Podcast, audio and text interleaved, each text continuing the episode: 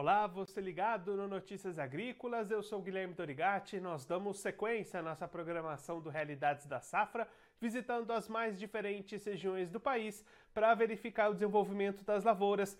Dessa vez a nossa parada vai ser no município de Campo Mourão, no estado do Paraná, para acompanhar como é estão as atividades de colheita da segunda safra de milho. Quem vai conversar com a gente sobre esse assunto é o José Petruz, ele que é diretor técnico da Associação dos Engenheiros Agrônomos de Campo Mourão, já está aqui conosco por vídeo. Então seja muito bem-vindo, José. É um prazer tê-lo aqui mais uma vez no Notícias Agrícolas. Bom dia, Guilherme. Bom dia a todos que estão aí nos assistindo e também nos ouvindo. Em nome da associação aqui dos engenheiros agrônomos de Campo Mourão, mais uma vez a gente agradece aí o convite por estar participando aqui do programa de vocês e falando um pouquinho sobre aí o cenário das notícias do agros aqui na região de Campo Mourão, Paraná. Zé, conta pra gente como é que estão andando esses trabalhos de colheita por aí. A colheita vai entrando na reta final e quais são as condições para o produtor entrar em campo e ir avançando essas atividades? Bom, Guilherme, é justamente isso, né? Estamos encaminhando aqui para a reta final das operações de colheita. Hoje nós estamos aí com aproximadamente 80% da área colhida, tá? E como mencionamos aqui mesmo no programa algum tempo atrás, é, a expectativa era de uma produtividade média próxima a 100 sacas por hectare, tá? Isso daí vem se concluindo a campo. É, como mencionamos também lá atrás, nós tínhamos dois cenários, né? Aquele cenário mais otimista, do qual representa boa parte das áreas aqui cultivadas de milho segunda safra na região, e nós tivemos aí produtividades registradas até acima de 140 sacas por hectare, tá? E também dentro desse cenário, mas aquele não muito otimista, né? Nós também tivemos aí produtividades registradas claro, com uma pouca representatividade em toda a área cultivada, mas produtividades abaixo também de 50 sacas por hectare. Então, dentro desse cenário, é, vale salientar, mais uma vez, né, que o que impactou nessas poucas áreas que nós tivemos aí, essas produtividades abaixo do esperado, foram três fatores, né? Então, nós tivemos alguns casos aqui de geadas, formação de geada nas partes mais baixas das propriedades, né? Tivemos também um pouco da ocorrência de doenças foliares, principalmente aí a mancha de bipolares e a mancha de tursco, né? Mas dentro dos três fatores, aquele que mais impactou para que nós tivéssemos aí essas baixas produtividades em algumas áreas foi aí a ocorrência da cigarrinha, né? A Dalbolus maides que é um inseto vetor lá do complexo de enfesamento, o enfesamento pálido e o vermelho, né? E também é um transmissor aí do vírus do raiado fino, né? Então foi isso que impactou em alguns casos aí nessas baixas produtividades, Guilherme. E aí, José, até quando que devem se estender esses trabalhos para a gente encerrar a colheita aí na região? Bom, acreditamos que nos próximos aí 20 dias praticamente já há aí um encerramento dessa safra, tá? É, aproveito a oportunidade aqui também, né, para salientar que essa foi uma safra de bastante aprendizado aqui na região, né?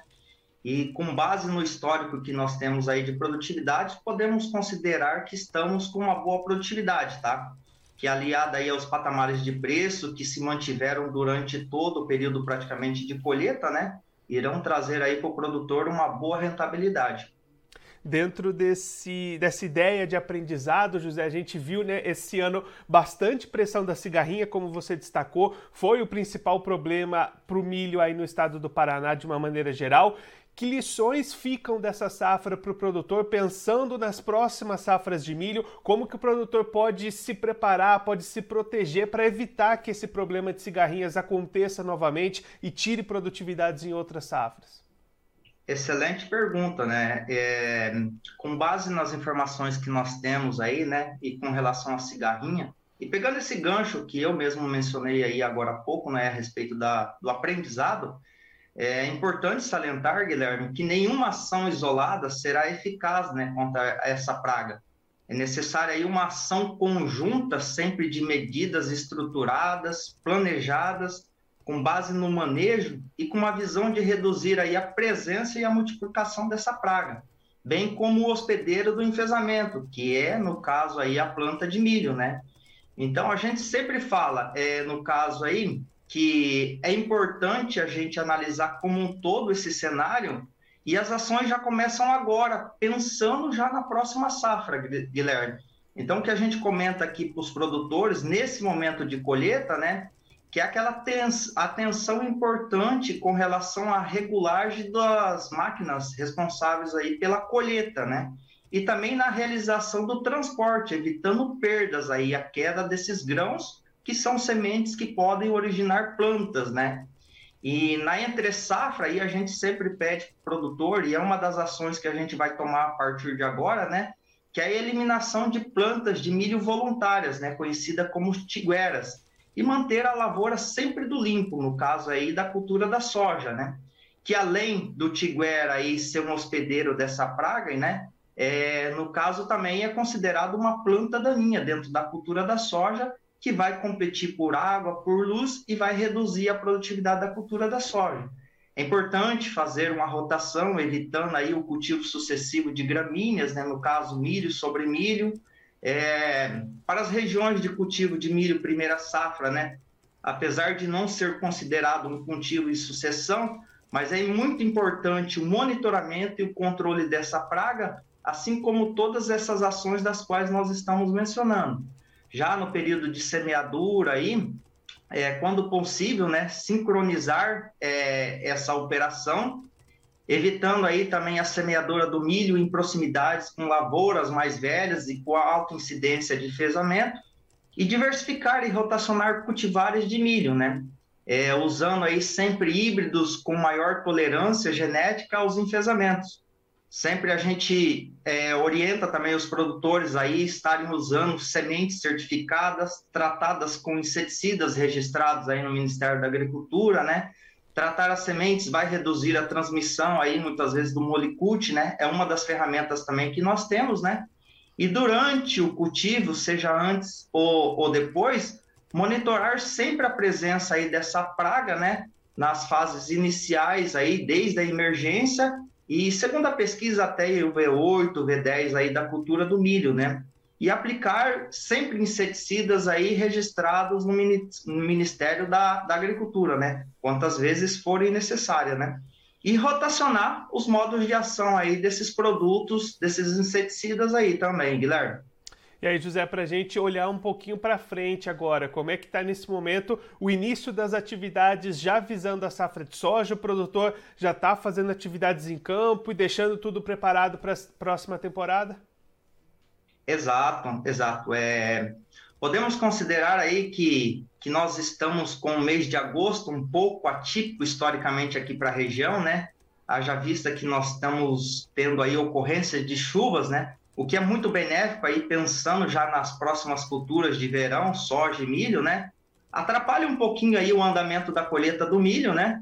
E também pela intensidade que nós tivemos aí nos últimos dias, é, em razão do estágio fenológico da culturas de inverno que nós temos aqui, principalmente o trigo na região, né, que está aí no florescimento, frutificação, algumas lavouras já no estágio de maturação, atrapalha um pouquinho.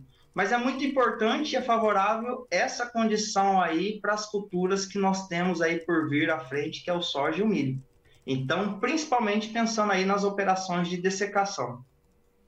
E aí, José, pensando ali na data de plantio, qual que é a perspectiva aí para a região para iniciar esse plantio da soja? Deve dar esse ano para fazer aquele plantio mais cedo, já logo quando o vazio sanitário se encerrar?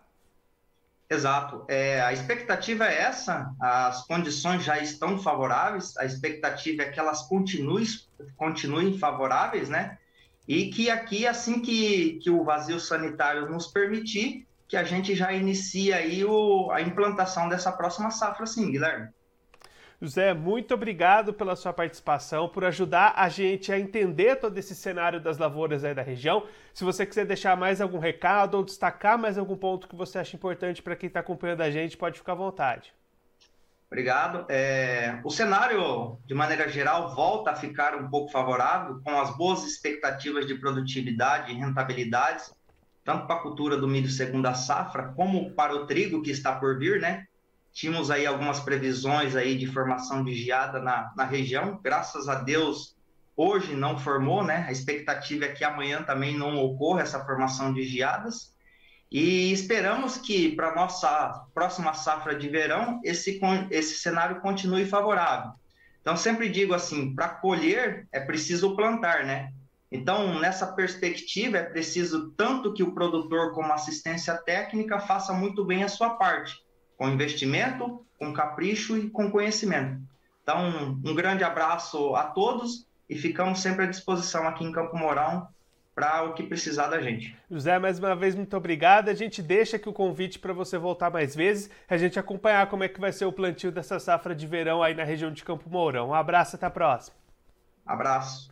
Tchau, tchau. Esse, o José Petruzzi, ele que é diretor técnico da Associação dos Engenheiros Agrônomos de Campo Mourão, conversou com a gente para mostrar como é estão as atividades de colheita da segunda safra de milho lá na região. Colheita chegando perto dos 80% neste momento lá em Campo Mourão e confirmação daquelas expectativas de produtividade ao redor das 100 sacas por hectare. José explicando que esse é um patamar positivo, mas ainda assim menor do que poderia ter sido em função de alguns problemas que atingiram partes das lavouras lá de Campo Mourão, entre eles geadas nas partes mais baixas das lavouras, também presença de doenças foliares, principalmente manchas, mancha de bipolares e principalmente ação de cigarrinhas e enfesamentos. Esse foi o maior problema lá da região, tirando produtividades em algumas áreas. O José até explicando aqui pra gente que boa parte das lavouras produziram até acima de 140 sacas por hectare,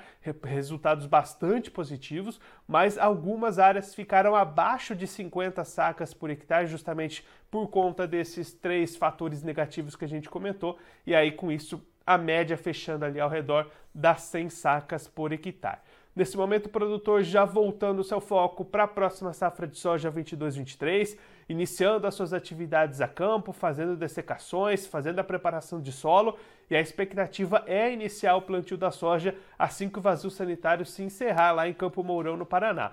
José explicando para a gente que esse mês de agosto tem sido um mês bastante chuvoso lá na região, a umidade do solo está positiva a expectativa é de que essas condições se mantenham positivas para permitir que o plantio inicie assim que possível. Claro que a gente vai acompanhar bastante de perto como é que vai ser o plantio da soja dessa próxima safra lá na região de Campo Mourão, no estado do Paraná.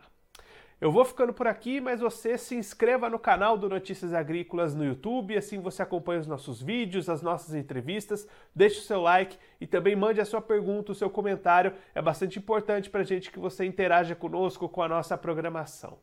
Deixe também, é, clique também no sininho, assim você ativa as notificações, fica sabendo de todas as novidades do Notícias Agrícolas, não perde nenhum vídeo que vai sendo lançado ali no nosso canal. Eu vou ficando por aqui, mas a nossa programação volta daqui a pouquinho. Notícias Agrícolas, 25 anos ao lado do produtor rural.